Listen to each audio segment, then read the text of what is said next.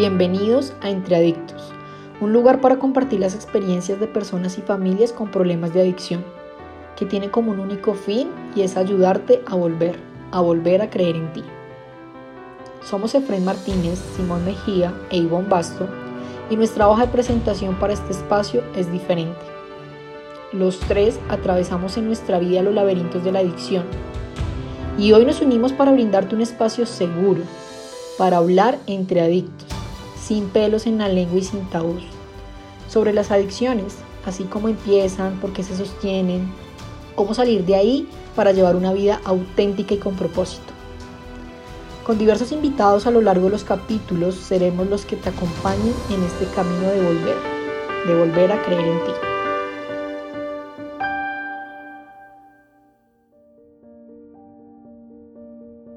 Hola, qué alegría acompañarlos en un nuevo episodio de su podcast Entre Adictos. Mi nombre es Efren Martínez y he tenido diferentes problemas de adicción a lo largo de mi vida, ya hace casi 30 años, libre de todos estos temas, pero con un recuerdo imborrable acerca de lo que significa engancharse a una sustancia. Y hoy, desde mi experiencia personal, pero también desde todos los estudios y todo el trabajo que he desarrollado, todos estos años frente al colectivo aquí ahora, vamos a hablar del alcohol. Porque hay gente que se engancha al alcohol y gente que no se engancha al alcohol. Porque hay gente que se enamora profundamente de esa botella. Y a otros ni siquiera les gusta. ¿Cuál es la diferencia si en el organismo más o menos hace lo mismo? Si la química cerebral funciona más o menos igual. ¿Por qué algunos sí se enganchan y otros no? Hoy sabemos que hay ciertas variables que parecen ser de tipo genético que juegan un papel. Quizás algunas enzimas corporales de algunas personas que no funcionan igual de bien y que juegan un papel. Quizás a veces algunos que se hacen cirugías para adelgazar y su estómago se reduce en tamaño y el alcohol empieza a hacer estragos, también. Digamos que hay temas biológicos en medio de la relación con el alcohol que hacen que se convierta eso en un problema. Pero más allá de esos temas biológicos o de los temas genéticos, porque hay gente que le gusta, le gusta más el alcohol que otros. El alcohol siempre será el papá de la adicción. Siempre. Es tal vez el comienzo de todo el camino, es tal vez lo más común, es quizás de lo más difícil de dejar porque está en todas partes con altísimos niveles de aceptación social y una carga cultural tremenda, que hace que esté totalmente normalizado y que no pensemos que más de cuatro copas puede ser un abuso serio, sino que en nuestra ciudad, en nuestro país, en nuestro pueblo, eso es lo mínimo y lo normal. ¿Qué hace entonces que a alguien le guste más? Miren, uno escucha a veces cuando lee estos temas de adicción los factores de riesgo y los factores de protección. Y uno dice, bueno, pero yo no tuve estos factores de riesgo, entonces ¿por qué yo sí? O yo no tuve estos factores de protección y entonces ¿qué pasó? Eh, mira, los factores de riesgo y los factores de protección en última son los que uno hace de uno. No tienes que estar expuesto a todos. A veces un factor de riesgo hace que tú decidas hacer todo lo contrario, como la historia de ese par de hermanos gemelos, en donde uno se convierte en un gran abogado y el otro en una persona delincuente que roba, que rompe todas las leyes y las normas. Y un día en el juicio que le hacen a la persona que se había vuelto delincuente, encuentran allí a su hermano como abogado, defendiéndolo. Y el juez le pregunta a aquel hombre que había roto todas las normas, ¿por qué te volviste así? Y el hombre dice, verá, señor juez, es que yo crecí en una familia en donde mis padres eran alcohólicos y me daban un pésimo ejemplo. Crecí en un barrio en donde habían drogas por todas partes y mis papás también me maltrataban y estuve en una escuela en donde habían muchos episodios de bullying y eso marcó toda mi vida. Y aquí está el resultado, me volví un delincuente. Y entonces el juez que sabía que el abogado era su hermano gemelo, le dijo, ¿y en su caso qué pasó? Y el hombre dijo, pues verá, señor juez, yo crecí en un hogar con unos padres que me maltrataban y que eran alcohólicos, como decía mi hermano. Crecí en un barrio difícil donde vendían drogas y el ambiente y los riesgos eran muy altos. Y estuve también en una escuela en donde hacían bullying y la pasábamos bastante mal. Y yo, de ver todo eso, decidí hacer todo lo contrario en mi vida. Pues bien, lo que para algunos es un factor de riesgo, para otros es un factor de protección. Luego aquí lo importante no es si alguien está mintiendo. Los dos lo vivieron distinto, porque lo que cuentan sí sucedió.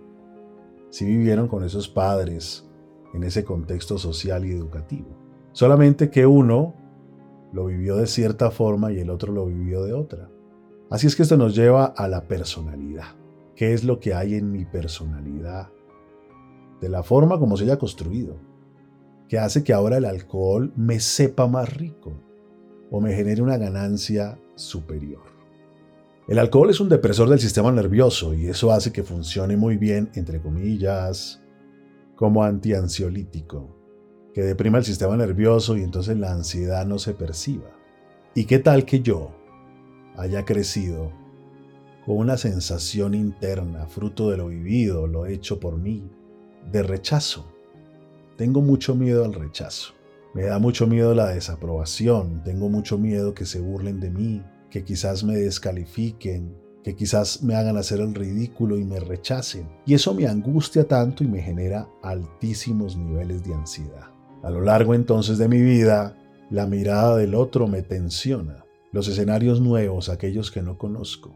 Romper el hielo interpersonal en los vínculos y después enfrentarme al reto de mantener el hielo roto. Acercarme a la gente, conocer nueva gente, coquetear, flirtear, me angustian porque la exposición social me genera altos niveles de tensión. ¿Qué tal que baile torpemente? Tengo mucha conciencia sobre mí. Lo estoy haciendo bien, me muevo bien, estoy un poco tieso, me van a juzgar, se van a burlar de mí. No sé cómo hablarle a esta persona que me gusta tanto, no sé qué hacer, qué tal que me deje con el saludo en la boca cuando me acerque, qué tal que se incomode y me rechace, ¿Qué tal, qué tal, qué tal, qué tal, qué tal, qué tal? Y qué tal nuevamente, y qué tal. Me genera sudoración en mis manos, sudoración en mis axilas, tensión. Pero de pronto aparece un líquido mágico, un elixir para aquel momento. Y me tomo unas copas y desaparece la sudoración de manos, magia pura. Desaparece la sudoración de axilas. Me suelto y si aún hay sudoración, no me importa. Y sonrío y me acerco y hablo, platico, converso, mantengo el hielo interpersonal roto.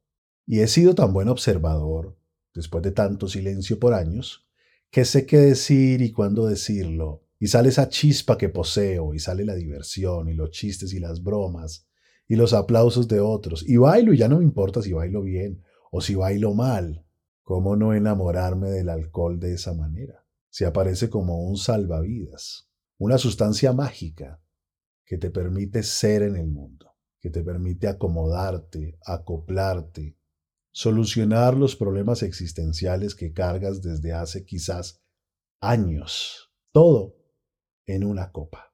Y hay donde alguien te diga que el alcohol es perjudicial para la salud o que te hace daño, porque inmediatamente dices, no te metas con mi amada, mi amada botella a la que le debo poder ser en el mundo, a la que le debo dejar de preocuparme con tanto pensamiento en la cabeza. Uno defiende lo que ama con la fiereza de lo valioso que ve ahí. Y si yo experimento que sin ella no soy nada, si yo experimento que gracias a ella puedo a y cosas que son valiosas para mí, pues entonces me enamoro profundamente de la botella. Me funciona para la ansiedad, me funciona para lo social. Pues una personalidad puede ser más susceptible a esto. La gente tímida, la gente introvertida, la gente ansiosa, la gente tensa, apretada, encuentran en el alcohol la posibilidad de soltarse y vivir todo aquello que añoraría vivir, pero que sin estar bajo el efecto del alcohol le costaría muchísimo trabajo. Mi relación con el alcohol fue compleja. Lo descubrí siendo muy niño, quizás a los 12 años. Hoy sé que tenía una fobia social. Me costaba hablar con otros jóvenes. Me sentía muy observado como si todo el mundo estuviese pendiente de mí. Sentía que podría ser el ridículo, que se podrían burlar y eso me generaba cierta angustia. Y yo quería pertenecer, yo quería ser parte, no quería vivir la desaprobación ni el rechazo de ningún joven.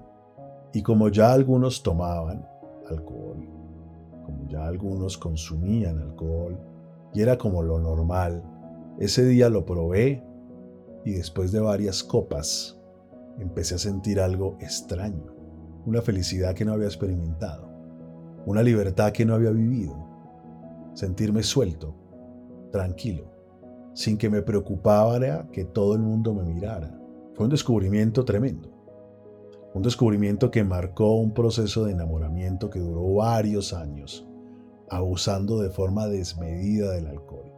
Por supuesto, cuando, siendo aún muy joven, conozco la cocaína y encuentro que la cocaína me quitaba el efecto de la borrachera, dije yo, acá está lo mejor de todos los mundos, porque puedo embriagarme o puedo llegar ya medio embriagado a las fiestas y consumo cocaína y mantengo bajo control la ebriedad. Qué engaño tan tremendo. Que yo sienta internamente que no estoy ebrio no quiere decir que los demás no vean la borrachera que tengo. Además sucedió algo terrible. Al disminuir la sensación de ebriedad, entonces creía que podía beber más alcohol.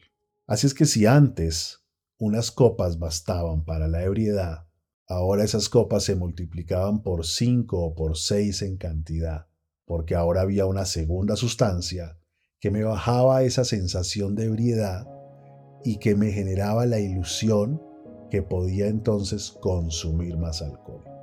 Pobre de mi cuerpo, engañado, intoxicándose de forma continua. Pero esa es la adicción. La adicción es una farsa tremenda. Me gusta el juego de palabras adicción. Sin palabra, sin significado, sin verdad, tratando de transformar mi experiencia en el mundo, haciéndome ver que el mundo está de cierta forma, cuando no, quizás la gente estaba incomodada con mis malos chistes, incomodada con mi impertinencia, incomodada con estar yo ahí sobrepasando los límites. Y yo por dentro sintiendo que todos me amaban y que era muy divertido. El engaño que producen las drogas.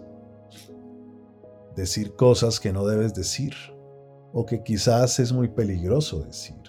Hablar de más. Decir mentiras descaradas. El alcohol te genera unos problemas tremendos y al día siguiente no quieres verte con nadie. Y si hay alguna laguna mental, si borras la memoria de dos, tres horas, ¿qué dijiste? ¿Qué hiciste? ¿Pasó algo con alguien? Quizás una pelea, quizás un encuentro sexual. ¿Qué hice anoche? Y ahora tienes vergüenza. Y ya eras tímido, o ansioso, o tenso, lo que sea. Y ahora le sumas un episodio de una mala noche. Qué susto que alguien me vea al día siguiente. Ah, pero hay algo que te quita el susto. La botella de alcohol nuevamente. Ahora toca beber de nuevo para poder llegar, porque si no, qué tenso todo.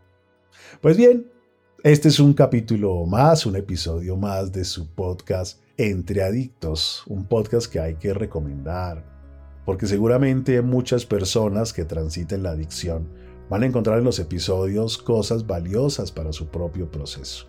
25 años llevamos en el colectivo aquí ahora escuchando historias de adicción, resolviendo historias de adicción. No dejando de beber, dejar de beber es muy fácil. Aquí lo importante es, ok, si tú bebías porque eras muy tenso, o tú bebías porque eras muy tímido, o tú bebías por la razón que sea y el alcohol entonces te funcionaba para soltarte, ven acá con nosotros, que vas a romper la timidez, vas a romper la rigidez, vas a superar todos esos miedos, de tal forma que el alcohol ya no sea una opción. Nos veremos en unos días con un episodio más de Entre Adictos. Feliz semana.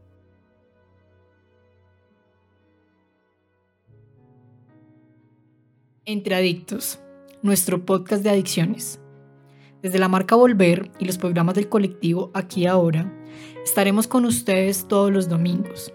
Así que si te identificaste y te gustó el episodio de hoy y crees que le puede ser útil a alguien, por favor compártelo. No olvides seguirnos en nuestras redes sociales, arroba volver, guion al piso, adicciones, y conoce nuestra página web, adicciones.volver.com. Allí encontrarás artículos, testimonios y temas relacionados con la adicción. Así que nos vemos en un próximo capítulo y recuerda, el poder del cambio está dentro de ti.